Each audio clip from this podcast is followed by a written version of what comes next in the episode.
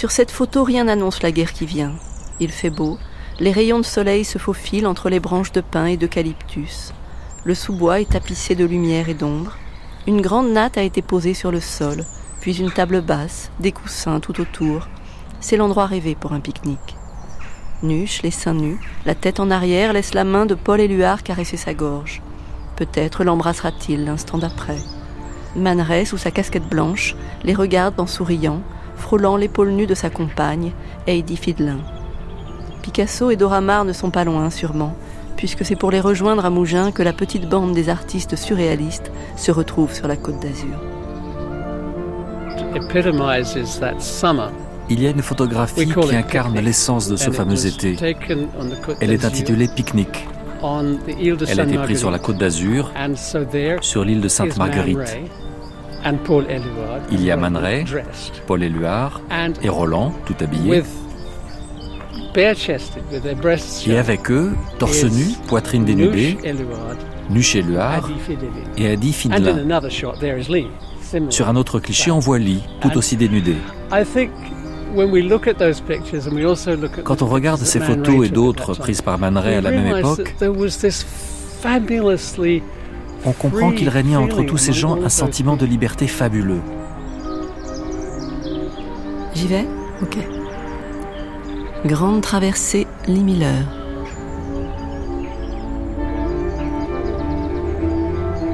Cet été, les roses sont bleues, le bois c'est du vert. La terre drapée dans sa verdure me fait aussi peu d'effet qu'un revenant.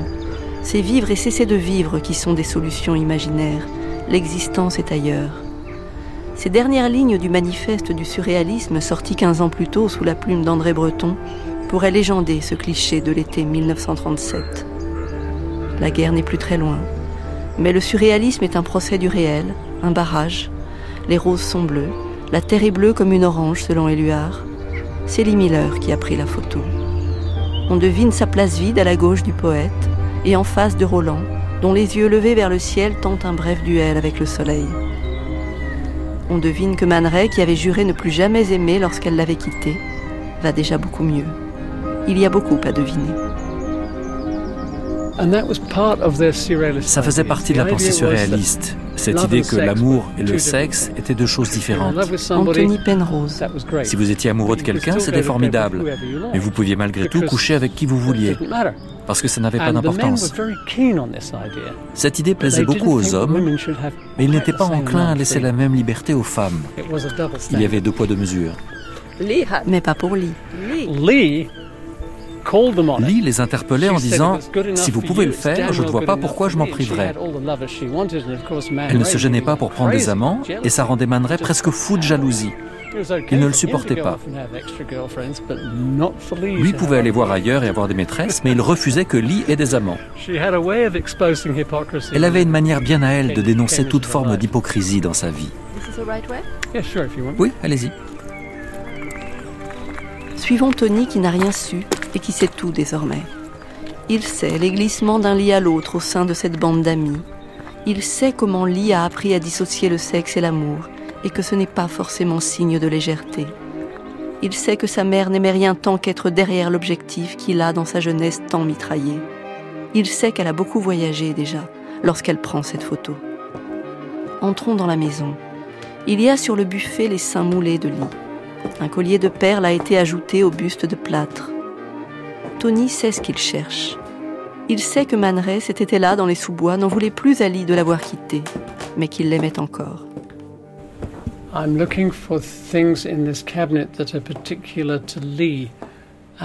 Je cherche des objets dans cette vitrine auxquels Lee tenait particulièrement. Le plus important de tous, c'est cette pipe en argile. Une pipe en argile blanche surmontée d'une grosse bulle en verre transparente. C'est une œuvre de Man Ray. Elle s'intitule Ce qui manque à nous tous. Mes parents ne m'expliquaient jamais rien et je me suis toujours interrogé sur ce titre.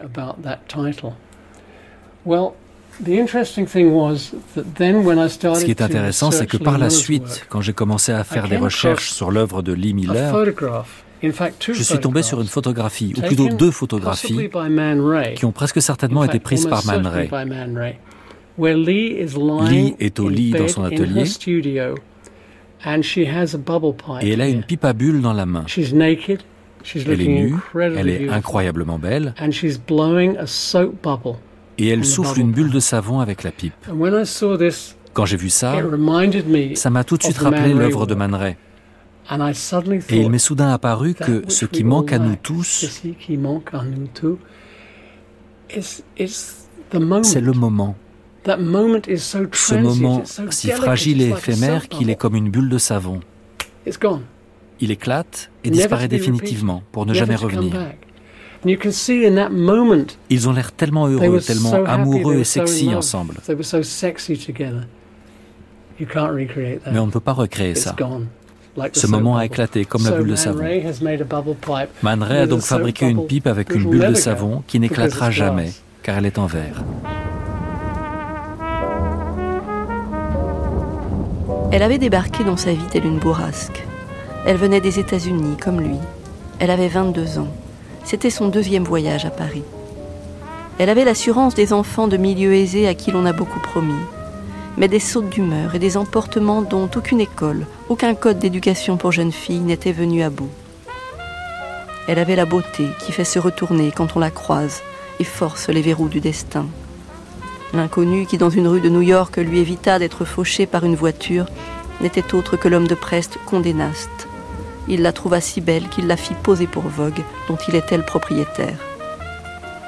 Au mois de mars 1927, le visage de Lee Miller illustrait la une du magazine. Deux ans plus tard, elle frappait donc à la porte de l'atelier de Man au rez-de-chaussée du 31 bis rue Campagne Première. Mais personne ne répondit. Elle alla s'asseoir au café d'à côté quand il surgit, comme par enchantement, au sommet d'un escalier en colimaçon qui aboutissait à l'étage. Il ressemblait à un taureau, avec un torse extraordinaire, des sourcils très noirs et des cheveux bruns. Je lui dis sans détour que j'étais sa nouvelle élève. Il me répondit qu'il ne prenait pas d'élève et que de toute façon il quittait Paris pour aller en vacances. Je sais, lui dis-je, je viens avec vous. Et c'est ce que je fis. Nous vécûmes ensemble pendant trois années. On m'appelait Madame Maneret, car c'est ainsi qu'on fait les choses en France. Pour commencer, nous voudrions savoir comment vous êtes devenu photographe. Ça, c'est facile. Je voulais être artiste, peintre plus exactement. J'ai étudié l'art en Italie pendant tout un été et j'ai vu toutes les ruines et les tableaux du pays. Et ça vous a donné envie de peindre des chefs-d'œuvre Ça m'a surtout donné envie de renoncer. J'avais l'impression que tout avait déjà été peint. Vous vous êtes dit, je vais plutôt devenir photographe. C'est exactement ce que je me suis dit. Comment fait-on pour devenir photographe? Ça ne doit pas être si simple. Je ne sais pas comment font les autres. Moi, j'ai décidé de me former auprès de l'un des plus grands maîtres de la photographie, Man Ray. Un excellent choix, en effet. Mais je croyais que Man Ray ne prenait pas d'étudiants. Normalement, non. Il était à Paris à l'époque. Je suis allée le voir en disant Bonjour, je suis votre nouvel apprenti. Comment a-t-il réagi Comme vous pouvez l'imaginer, il m'a dit certainement pas. Je ne prends pas d'étudiants ni d'apprentis. À quoi vous avez rétorqué la preuve que si, et j'ai travaillé avec lui pendant quatre ans. Se former auprès d'un photographe comme Man Ray, ça a dû être une expérience précieuse. En effet, Ona, c'est quand j'ai commencé à travailler seule et pour Vogue que j'ai réalisé à quel point c'était précieux. Elle était bien plus qu'une muse, même si c'est ce que l'histoire a voulu retenir. Parce qu'ils étaient amants, parce qu'elle posait pour lui, nue souvent, corps souple, se pliant à la demande. Mais le regard absent, détachée du corps, de la pièce, loin de celui qui la regardait. Comme sur les photos d'elle prises par son père. Car c'est Théodore Miller qui le premier lui avait des années plus tôt demandé de se déshabiller. Ça se passait dans le salon de la ferme où elle avait grandi, à Poughkeepsie, au nord de l'État de New York. Son père, Théodore Miller, était chef d'exploitation de la plus grande entreprise de la ville. Il était fou d'innovation technique et de photographie il utilisait un appareil stéréoscopique qui produisait des images en trois dimensions. Les courbes de lit, ses seins, ses hanches, son pubis, ses longues jambes, parfois aussi le corps nu de ses amis, glissaient ainsi dans le viseur de son père, le grand-père de Tony. J'étais tout petit quand ma grand-mère américaine est morte, mais j'aimais beaucoup mon grand-père Théodore. C'était un ingénieur. J'ai moi-même d'abord voulu être ingénieur. J'ai fait une école d'ingénieur et je suis allé travailler à l'usine. Mes parents ne comprenaient pas vraiment. Ils ne comprenaient pas ma passion pour les machines et l'ingénierie. Mais mon grand-père, si. Il venait dans mon atelier et nous parlions longuement de ce qu'il avait fabriqué, de ce que je pouvais faire, de comment le faire mieux. Il n'était jamais critique, il m'encourageait beaucoup. Je l'aimais énormément, il était important pour moi. Il y a ces photos qu'il a prises de Lee nue.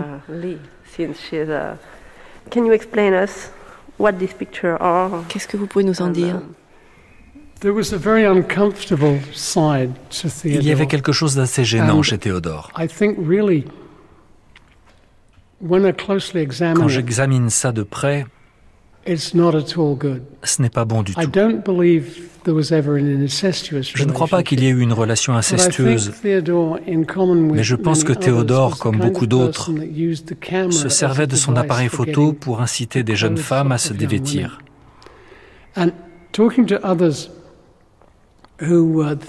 Quand on écoute les gens qui étaient là à l'époque, on le portait au nu pour ses talents d'artiste et de photographe, sa capacité à prendre des clichés extraordinaires.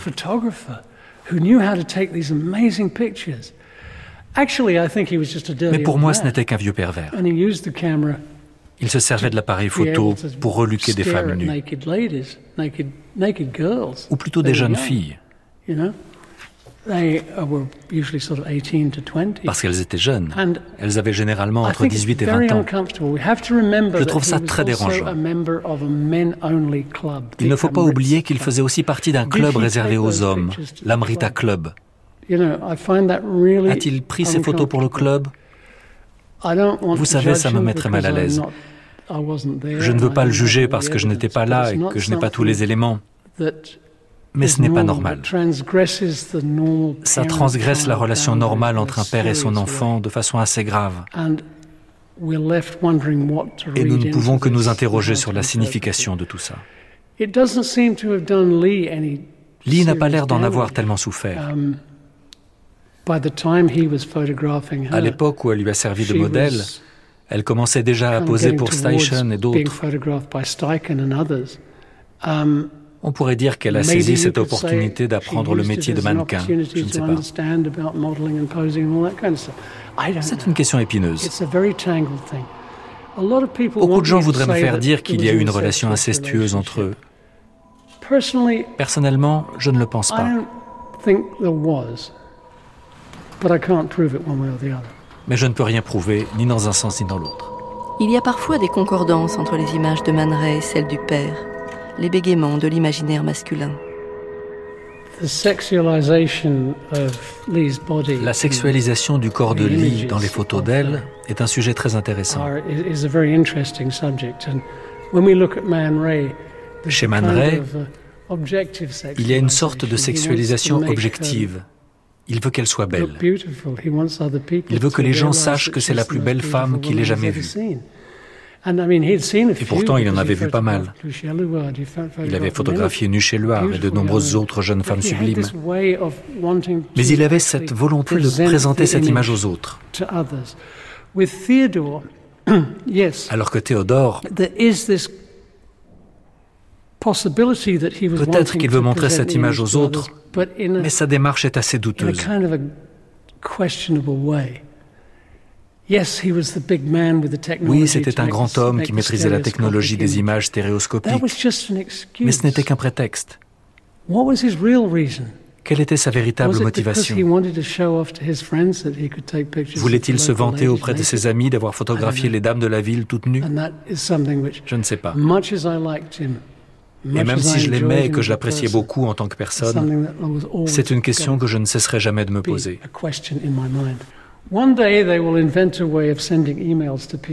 Un jour, on inventera un moyen d'envoyer des emails aux morts et j'aurai quelques questions à leur poser. Votre mère aussi Oh oui, toute une liste. Quelle serait la première je ne sais pas exactement dans quel ordre je les enverrai, mais celle-ci serait sûrement parmi les premières. Parle-moi de ta relation avec ton père. Que s'est-il passé? Uh, La connaissant, elle me ferait une réponse très directe. Peut-être qu'elle aurait envie de bavarder, oui. J'espère bien. Elle leur laissait son corps, sa nuque, son visage, sa blondeur. Sa silhouette s'imprimait dans leurs esprits, leurs fantasmes, leurs souvenirs, conformes au canon du moment. Un verrier dessina une coupe de champagne inspirée par la forme de ses seins. Cocteau lui donna un rôle, celui d'une statue ligotée et muette. Ça la faisait rire. Sa tête était ailleurs. Avec Man elle apprenait la photographie. C'est pour ça qu'elle était venue. Au bout de quelques mois, il lui confia des commandes. Et elle commença à avoir les siennes, pour Vogue et d'autres revues, il y avait aussi la publicité, la mode. Il y avait les demandes privées, celle d'un courtier qui voulait un portrait de sa femme, ou celle d'une aristocrate qui voulait une belle photo de son chien. Bientôt elle déménagea et prit son propre atelier, rue Victor Considérant. Elle était désormais indépendante financièrement, une figure de Paris, d'une beauté blonde un peu froide, très en vogue. Elle était désormais des deux côtés de l'objectif, mannequin sans regard et l'œil du photographe. Un jour, elle arriva dans le studio avec un sein, un vrai sein tremblant sur une assiette. Elle s'était arrangée avec un chirurgien qui venait de pratiquer une mastectomie à l'hôpital. Elle ajouta un couteau à droite, une fourchette à gauche de l'assiette, fit sa photo. Soudain, les hommes n'avaient plus faim. Une autre fois, elle récupéra un négatif que Man avait jeté, déçu par le résultat, une photo de son cou. Elle travailla la planche, en fit un magnifique cliché et déclara que c'était devenu son œuvre puisque Man n'avait rien su en faire. S'ensuivit dispute, claquement de porte.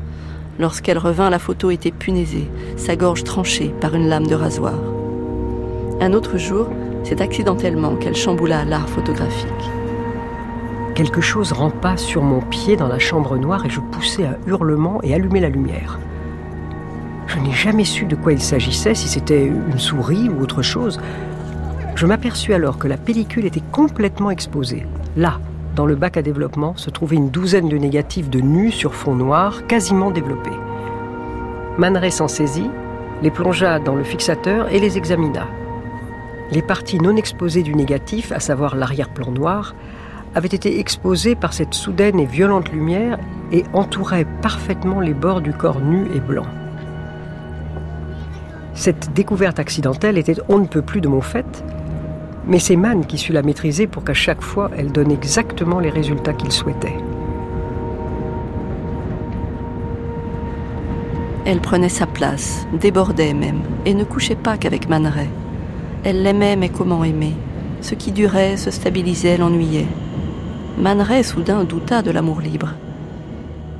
J'ai essayé de faire de toi un complément de ma propre personne, mais tes escapades t'ont fait chanceler, douter de toi, et voilà que tu veux, seul, retrouver ton assurance. Tu ne fais que passer sous le contrôle d'un autre, un contrôle encore plus subtil et tyrannique.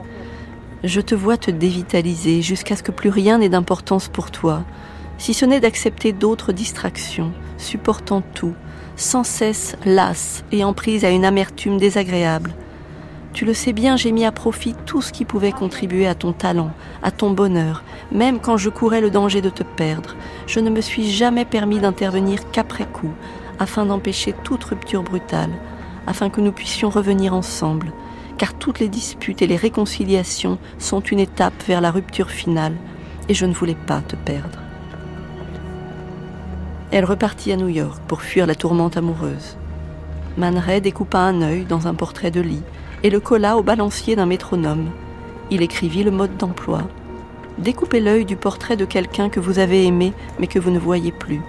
Fixez l'œil au pendule d'un métronome et réglez le poids sur le tempo souhaité. Faites marcher jusqu'aux limites supportables. Avec un marteau bien manié, essayez de détruire le tout d'un seul coup. Ainsi l'artiste guérit.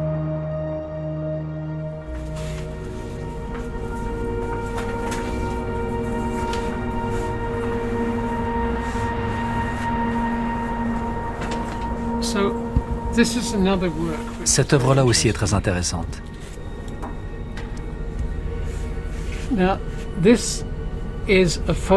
C'est une photographie qu'a faite Man Ray de l'œil de Lee. Uh,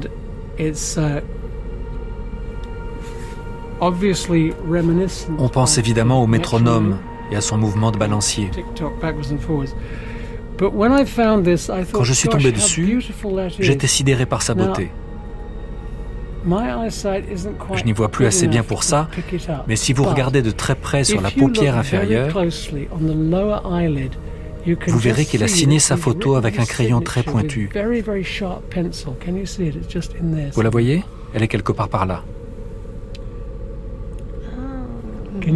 Vous l'avez?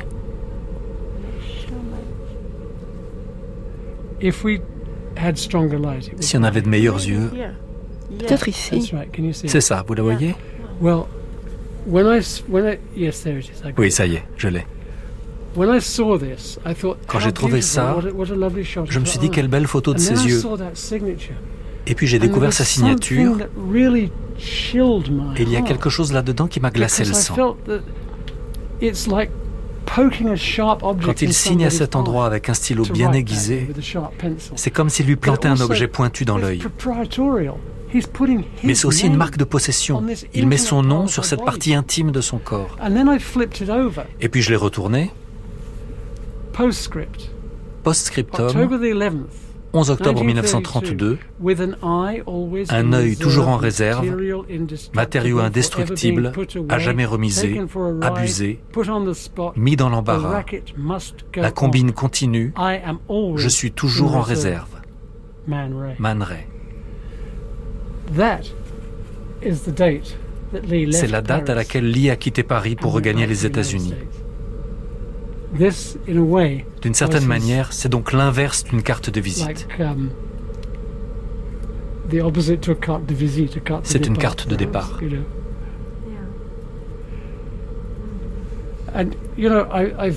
Je trouve ça très émouvant et assez extraordinaire.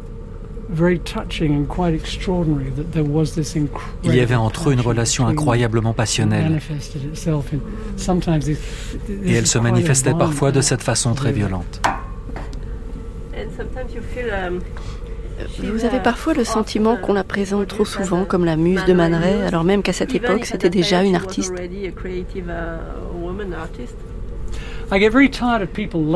Je suis fatigué de cette étiquette de muse. C'était une personne indépendante et une artiste à part entière. Dire d'elle que c'était une muse induit une notion de propriété. Ça sous-entend qu'elle appartenait à l'artiste et n'existait que par sa capacité à être belle et inspirée c'est passé à côté de 99% de la personnalité et de la vie de Lee. Oui, elle inspirait les gens. Bien sûr que oui. Ils faisaient la queue pour tomber amoureux d'elle. Mais ce n'est pas le plus important. Le plus important, c'est ce qu'elle a fait de son talent et des opportunités qui se sont présentées à elle. Elle a su les exploiter. Elle avait quitté New York mannequin. Elle y revenait photographe. Elle avait 27 ans. Elle ouvrit un studio sur la 48e rue. Son frère était son assistant.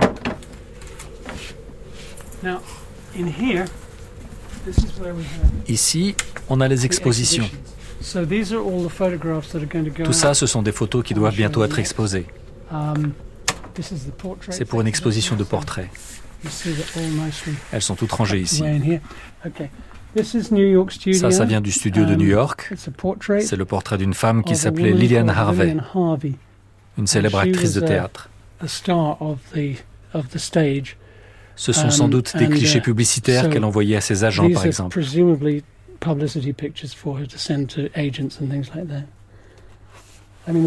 Il y a toutes sortes de choses en transit ici.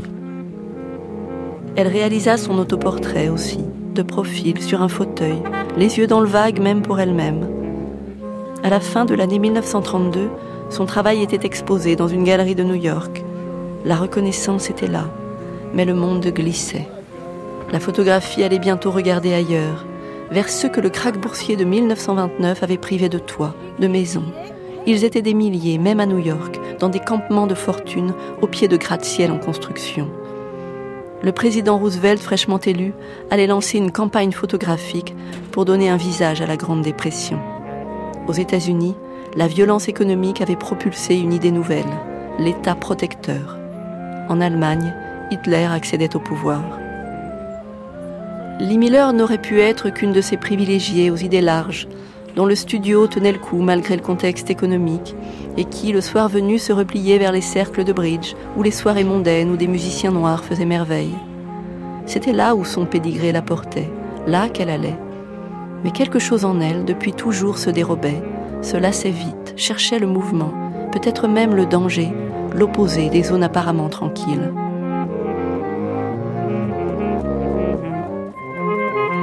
J'étais très belle. Je ressemblais à un ange, mais à l'intérieur, j'étais un démon.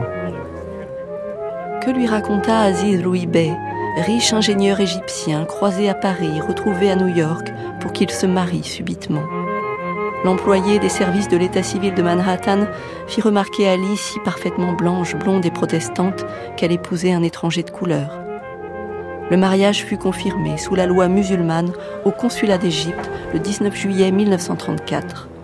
Elle ferma sa galerie et s'envola pour le Caire. Lee est heureuse, écrivit Aziz aux parents de Lee. Naturellement, étant donné son âme troublée, il n'est pas facile de s'installer dans le calme certaines réactions vont se reproduire inévitablement. De petites choses comme s'ennuyer soudainement. Vous savez, elle ne travaille plus. Or, pour occuper son temps, il faut que son cerveau fonctionne. Mais ces réactions sont rares et ne durent que peu de temps. Quand elle sera reposée de la vie de New York, tout ira mieux. Je prendrai soin d'elle. Une vie de princesse s'annonçait dans ce qui était encore une colonie britannique. Grand domaine, domestique, chevauché dans le désert, cricket, golf, après-midi au bord de la piscine du Sporting Club et départ vers la Suisse quand il faisait trop chaud. À poster tout de suite. Deux briquets Capcode pour les cheminées, du popcorn en abondance et l'appareil qui va avec, un flacon de pastilles Buttermilk. Je suis allé à Jérusalem, j'ai passé deux mois au lit, pas très malade mais maussade et bien trop fatigué pour voir quelqu'un ou faire quoi que ce soit. Encore l'ennui, ou ce que tout le monde préférait appeler ennui, dans cette lettre à ses parents depuis l'Égypte, au mois de décembre 1935. Si c'est ce genre de lettre qui vous rend plus heureux, tant mieux. Mais je pense que vous préféreriez pas de nouvelles du tout que ces râleries et ronchonneries. Bien le bonjour à l'oncle Ménard et à tous les autres Miller. Je suppose que mes nièces sont de véritables pestes, et c'est bien fait pour maman qui disait toujours qu'elle voulait une petite fille, et qui comptait sur moi pour ça. D'un autre côté, répondez, je vous prie. Si jamais il arrivait par hasard, ou volonté divine, ou intervention humaine, que je donne naissance à un enfant, pourrais-je l'envoyer en Amérique? Pour plusieurs années? Ici, c'est vraiment pas l'endroit pour les bébés. Et moi, ça m'ennuierait à mort les cinq premières années. De toute façon, c'est fort peu probable. Elle annonça à son mari qu'elle allait prendre l'air à Paris, ce qui voulait dire retrouver sa tribu d'artistes, cercle privilégié d'un tout autre genre. Amuse-toi, ma chérie, mais pas trop, lui écrira Aziz. Roland était venu à Paris rendre visite à son vieil ami Max Ernst. Max lui a dit Il y a une fête chez les Rochas ce soir. C'était près de l'étoile. Allons-y, c'est un bal costumé.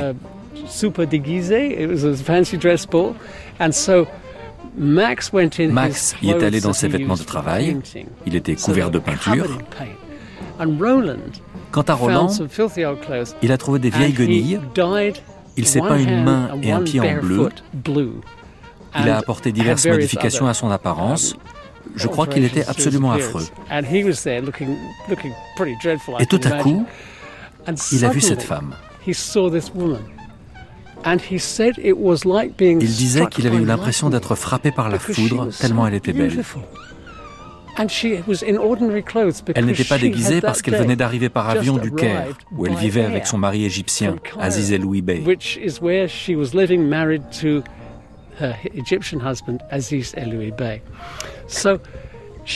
Elle est arrivée dans ses vêtements de tous les jours et tout le monde s'est interrompu.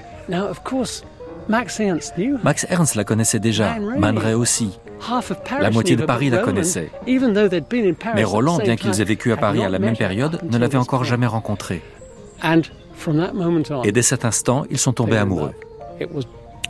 Boum, comme ça. Ils ont passé le reste de l'été ensemble. Je trouve que c'est une façon merveilleuse de débuter une relation aussi intense.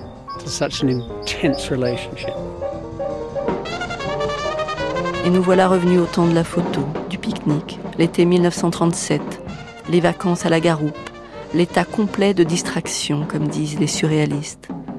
Mais Picasso vient de finir de peindre Guernica en hommage à cette petite ville basque bombardée un jour de marché par l'aviation d'Hitler qui montre ainsi son soutien à Franco. Eman Ray, de son vrai nom Emmanuel Radnitsky, né américain d'une famille juive de Russie ayant fui les pogroms, pourrait bien avoir à retraverser l'Atlantique. Là-bas, il a réussi à imposer ses photos d'Heidi dans un magazine. Elle sera la première mannequin noire. Lee Miller a la blondeur arienne, un mari qu'elle n'aime plus en Égypte, un amant anglais et un métier, la photographie. La photographie professionnelle a toujours été ouverte aux femmes. On a tendance à l'oublier de nos jours. Hilary Roberts. Uh, Mais il y a des femmes qui ont photographié la Première Guerre mondiale en France, um, en Allemagne, en Autriche et en Grande-Bretagne. Et même avant cela, au XIXe siècle, il y avait des femmes qui exerçaient la photographie professionnellement. C'est intéressant parce que, comme l'enseignement et les soins hospitaliers,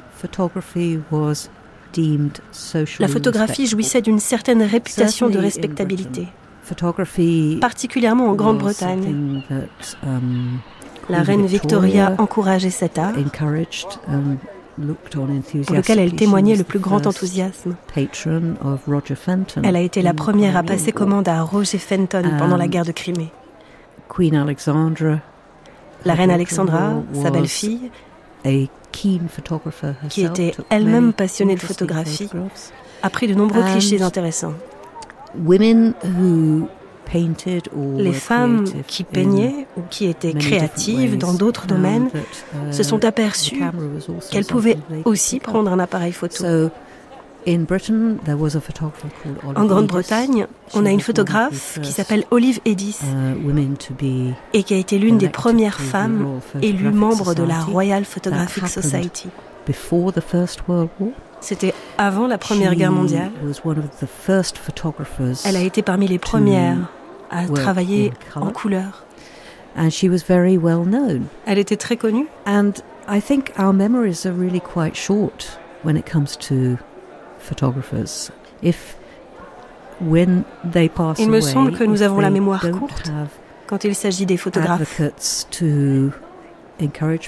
Après leur mort, s'ils n'ont pas un porte-parole pour exposer leur travail, et encourager les gens à se souvenir d'eux, on les oublie très rapidement. De telle sorte que toute cette génération de photographes, hommes et femmes, qui a inventé la photographie d'actualité avant la Première Guerre mondiale, est plus ou moins tombée dans l'oubli. C'est un sujet fascinant. Il y a dix ans, j'ai commencé à travailler sur cette génération de photographes.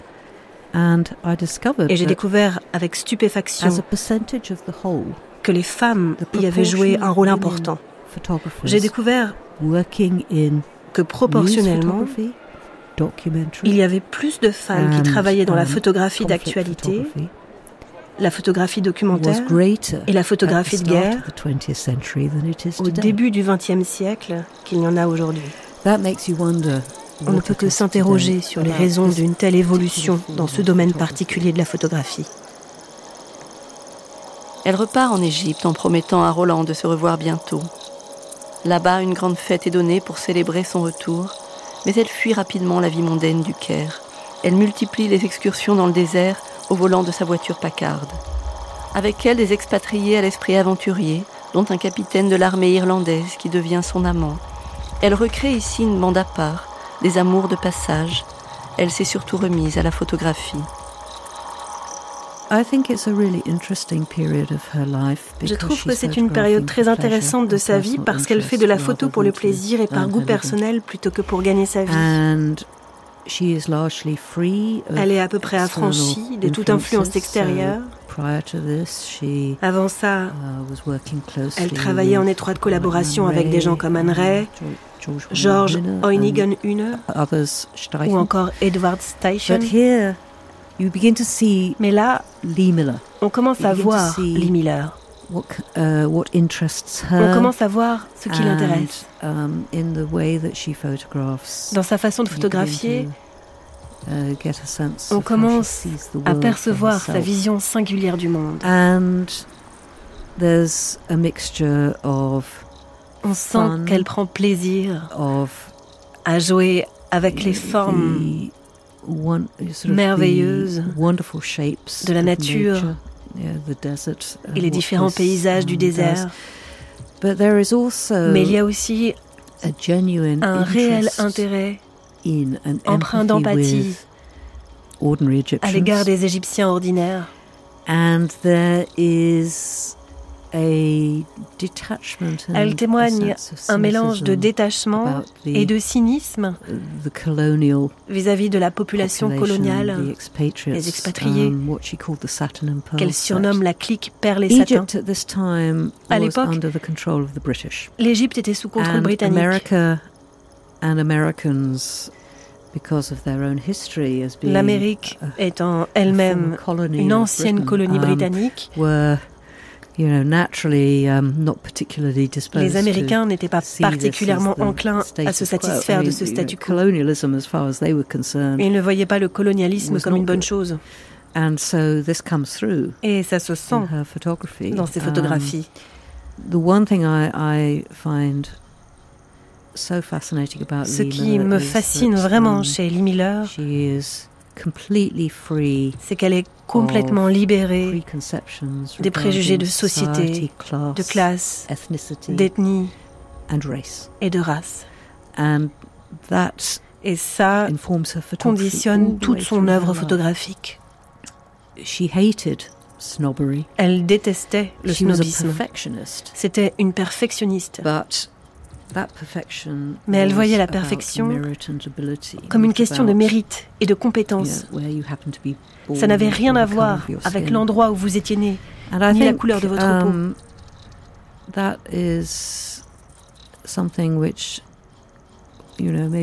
C'est quelque chose qui n'a peut-être pas été apprécié à sa juste valeur de son vivant, mais qui l'est davantage aujourd'hui. Elle retrouve Roland Penrose à Athènes, il voyage en Bulgarie, en Roumanie. Et lorsque Roland doit repartir, Lee reste avec quelques compagnons de voyage.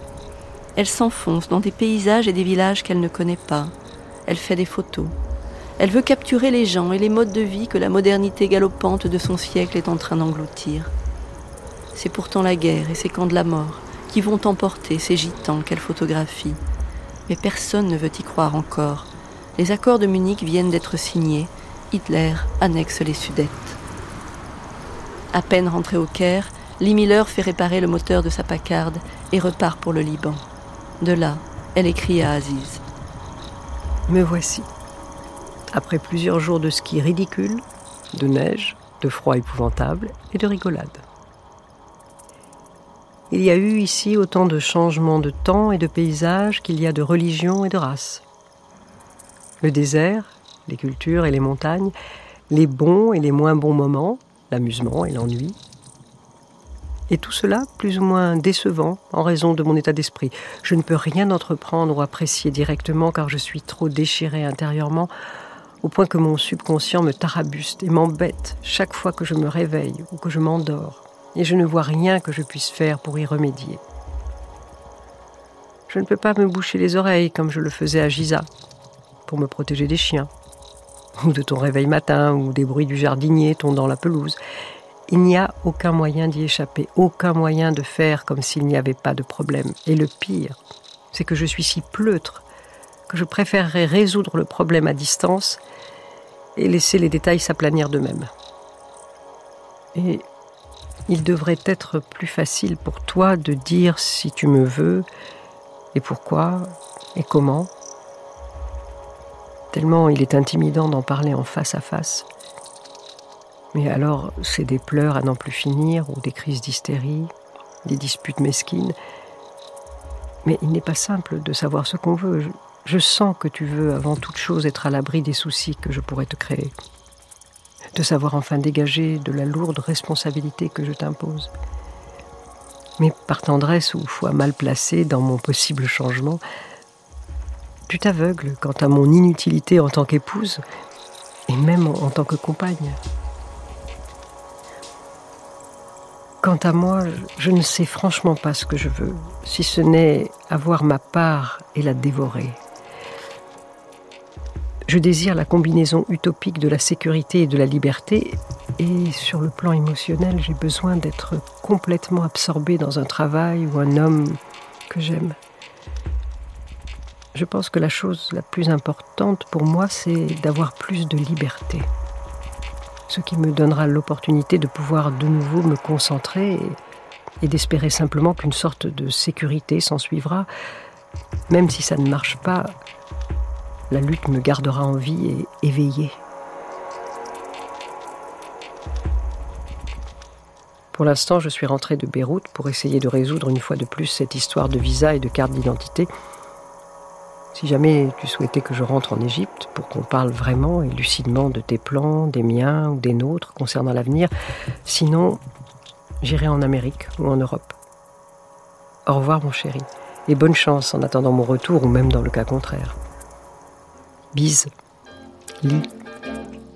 Elle reviendra finalement, mais pour s'élancer de nouveau dans le désert. Elle finit par quitter l'Égypte pour une période indéfinie avec l'appui financier d'Aziz qu'il aime, mais qui a compris qu'il ne peut la retenir. Je suis très triste de ne pas avoir rencontré Aziz. Je suis allé au Caire, en Égypte, et j'ai interviewé des gens qui l'avaient très bien connu. Ils l'ont tous décrit comme quelqu'un de vraiment merveilleux. Il a toujours eu à cœur de préserver les intérêts de Lee, même quand elle était horrible avec lui. Il n'a jamais cessé de l'aimer jusqu'à la fin de sa vie. Tout ça a quelque chose d'incroyablement beau et romantique. D'après Tony, il reste peu de choses du journal qu'elle tenait alors. Il est typique que je débute ce journal avec une semaine de retard, durant les minutes nécessaires à la dissolution d'un suppositoire à la glycérine, dont l'introduction agaçante est censée déloger la nourriture. Aussi, tout cela débute-t-il comme une purge générale. Premier jour. Arrivé. Nous sommes arrivés en vue de Needles, à travers un rideau de pluie, et nous nous sommes sentis mal à l'aise et nerveux. Puis, comme par enchantement, Roland est apparu à notre table et nous nous sommes regardés amoureusement durant les interminables manœuvres. C'est l'œil brillant que j'ai traversé la douane avant d'être impressionné par la plus ancienne et la plus grosse Rolls du monde qui faisait office de taxi sur le quai. Je me demande si Roland a vraiment dit aux policiers que j'étais malade. Sandwich dans un pub, puis long trajet jusqu'à Londres, tout desséché à cause du brandy absorbé ce jour.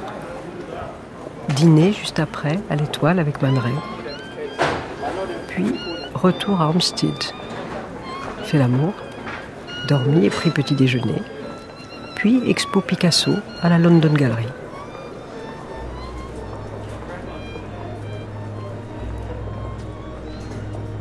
Juin 1939. Comme l'écrira Man si Paris était angoissé, ça ne se voyait pas. Comme d'habitude, les gens faisaient leur tournée des soirées, des expositions. Une grande exposition du surréalisme a lieu cette année-là. Man chargé de l'éclairage, n'a voulu aucune lumière, mais une distribution de lampes de poche à l'entrée. Le surréalisme est devenu anticipation. Il préfigure les coupures de courant, l'obscurité des abris. Plus personne alors ne doute de la guerre.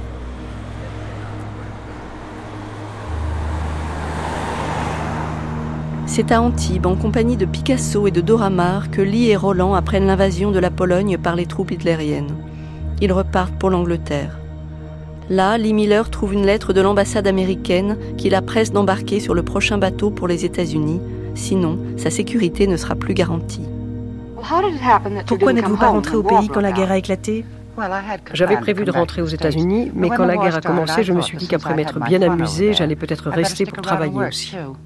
Vous êtes donc devenue la correspondante de guerre de Vogue Non, je suis devenue leur photographe de guerre. J'ai commencé à écrire par accident. Hmm, voilà qui semble intrigant. Comment est-ce arrivé?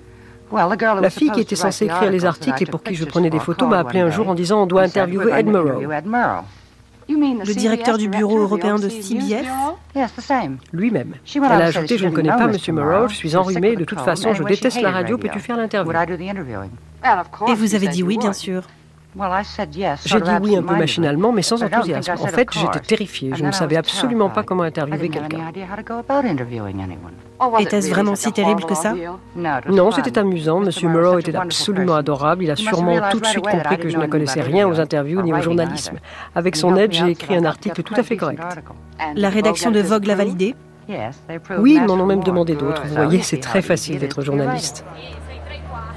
Lorsqu'on tourne les pages d'un numéro de Vogue de juin 1943, on voit par exemple le portrait de Lady Sherwood, épouse de Lord Sherwood, sous-secrétaire à l'armée de l'air. Elle porte un veston de daim, un style conforme à sa beauté moderne, soignée et naturelle, dit la légende. Vogue avait d'abord confié à Lee Miller des clichés de sac à main, des portraits de la haute société et des séries de mode sur fond de guerre. Le soir, les docks et les rues de Londres sont pilonnés par les bombes allemandes. C'est le Blitz. C'est excitant, n'est-ce pas, chérie dit-elle à Roland. Comme si le risque lui était familier, comblait ses impatiences.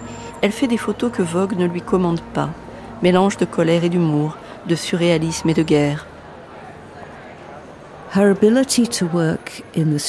Elle a travaillé en studio pour le Vogue britannique pendant la première partie de la guerre. Hilary Roberts. Elle est arrivée en Grande-Bretagne alors que la guerre venait d'éclater en 1939. À ce moment-là, ça faisait déjà quelques années qu'elle ne travaillait plus dans la photographie. Pourtant, elle a réussi à décrocher un poste chez Vogue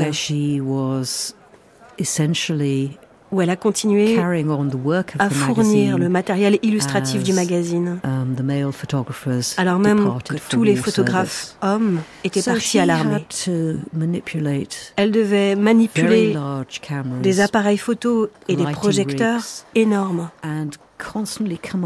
et sans cesse trouver de nouvelles idées. pour maintenir la qualité professionnelle des séries de mode de Vogue à une époque où les vêtements commençaient à être rationnés et où les raids aériens se multipliaient. Quand on observe son travail à la lumière de ce um, contexte, on se dit que c'est remarquable. Revenir à la photographie après une pause prolongée et se retrouver soudain plongé dans cette situation, dans le grand bain, comme on dit, et entreprendre ensuite d'évoquer d'évoquer la contribution des femmes hors du monde de la mode,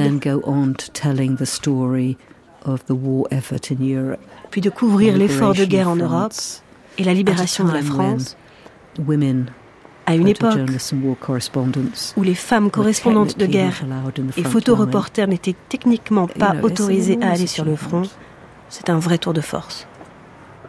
Les Américains sont de plus en plus nombreux en Angleterre, tandis que les États-Unis tergiversent encore sur leur entrée en guerre. Un jeune photographe de 25 ans travaillant pour Life, David Sherman, fait irruption dans la vie de Lee. À moins que ce ne soit l'inverse. Il n'avait rien oublié lorsque le documentariste Sylvain Roumette le retrouva 50 ans plus tard. David, c'était un photographe américain euh, classique, au, sens euh, correspondant de guerre. Enfin, lui, il était engagé, c'était pour Life, je crois, je sais plus. Et euh, ils se sont retrouvés. Lui, il était en Europe à ce moment-là. Et il l'a connu à Londres. Et donc, il s'est créé une relation à trois, on peut dire, entre, dont il parle avec, avec beaucoup de difficultés avec beaucoup d'émotions en même temps dans le film. Je suis arrivé à Londres vers la fin de l'année 41. Je rejoignais le bureau londonien de Life. Et quelques-uns de mes amis là-bas, ceux avec lesquels je vivais, ont décidé qu'on devrait inviter à dîner cette photographe américaine de Vogue, bien connue, mais qu'on n'avait jamais rencontrée. Donc on l'a invitée, elle est venue. On a passé une très belle soirée. Je l'ai accompagnée, elle habitait Hampstead. Pour moi, ça a été comme une révélation. Lee et Roland tenaient cet incroyable salon dans la maison de Roland à Danshire Hill. Ils invitaient des célébrités du tout Londres, des gens qui ne se côtoyaient pas avant, ne se reverraient jamais après, des membres du Parlement, des communistes, des experts militaires en guérilla.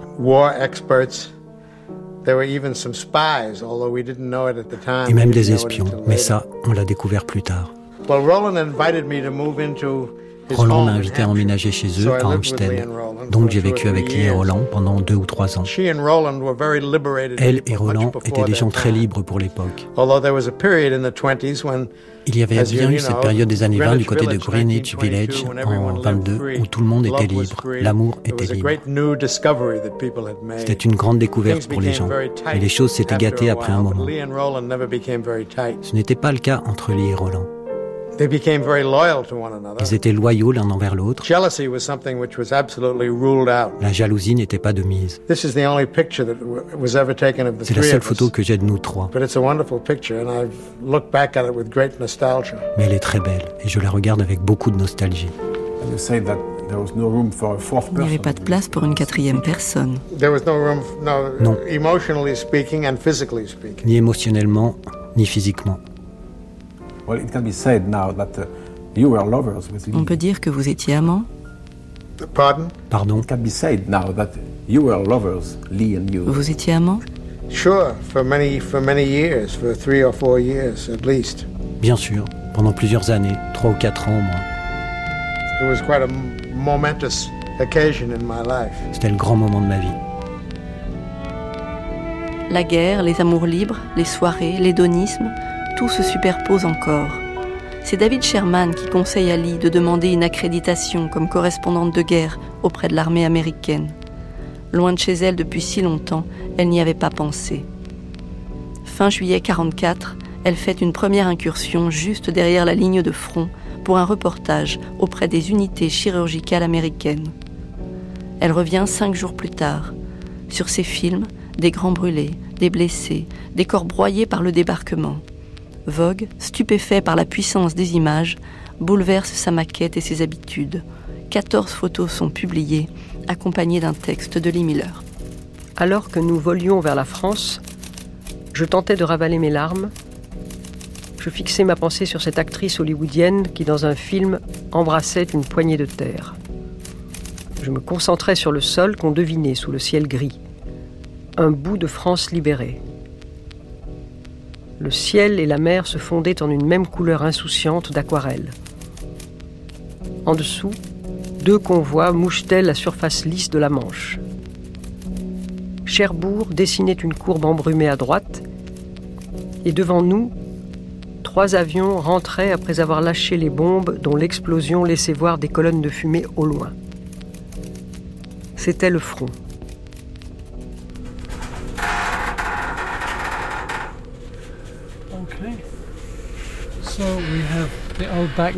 Ça, ce sont des anciens numéros de différents uh, magazines. Et là, on a des tirages faits à um, l'époque. Ça, c'est en France, manifestement, à Saint-Malo. Quand on ouvre cette boîte, c'est intéressant parce um, que les deux premières photos ont été prises par des soldats allemands by German soldiers, and they um,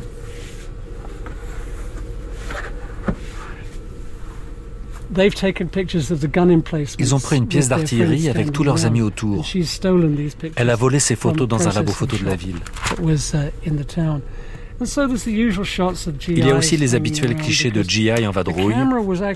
L'appareil photo était une sorte de passeport. Ils lui disaient tous Fais une photo de moi et mets-la dans le journal. Uh, Bien sûr, elle obtempérait parce que ça l'aidait à sympathiser avec eux. Ça lui facilitait la vie, c'était sa monnaie d'échange. Ça, c'est sa Jeep et son chauffeur. Il a commis l'erreur de distribuer des bonbons et ils sont attaqués par une nuée d'enfants. Mais regardez les enfants. Regardez comme leurs jambes sont maigres. Ça fait un moment que ces gamins n'ont pas mangé à leur faim. Ça, c'est à Saint-Malo, alors qu'ils attendent la prochaine offensive. Ça, ce sont deux infirmières allemandes qui avaient été capturées.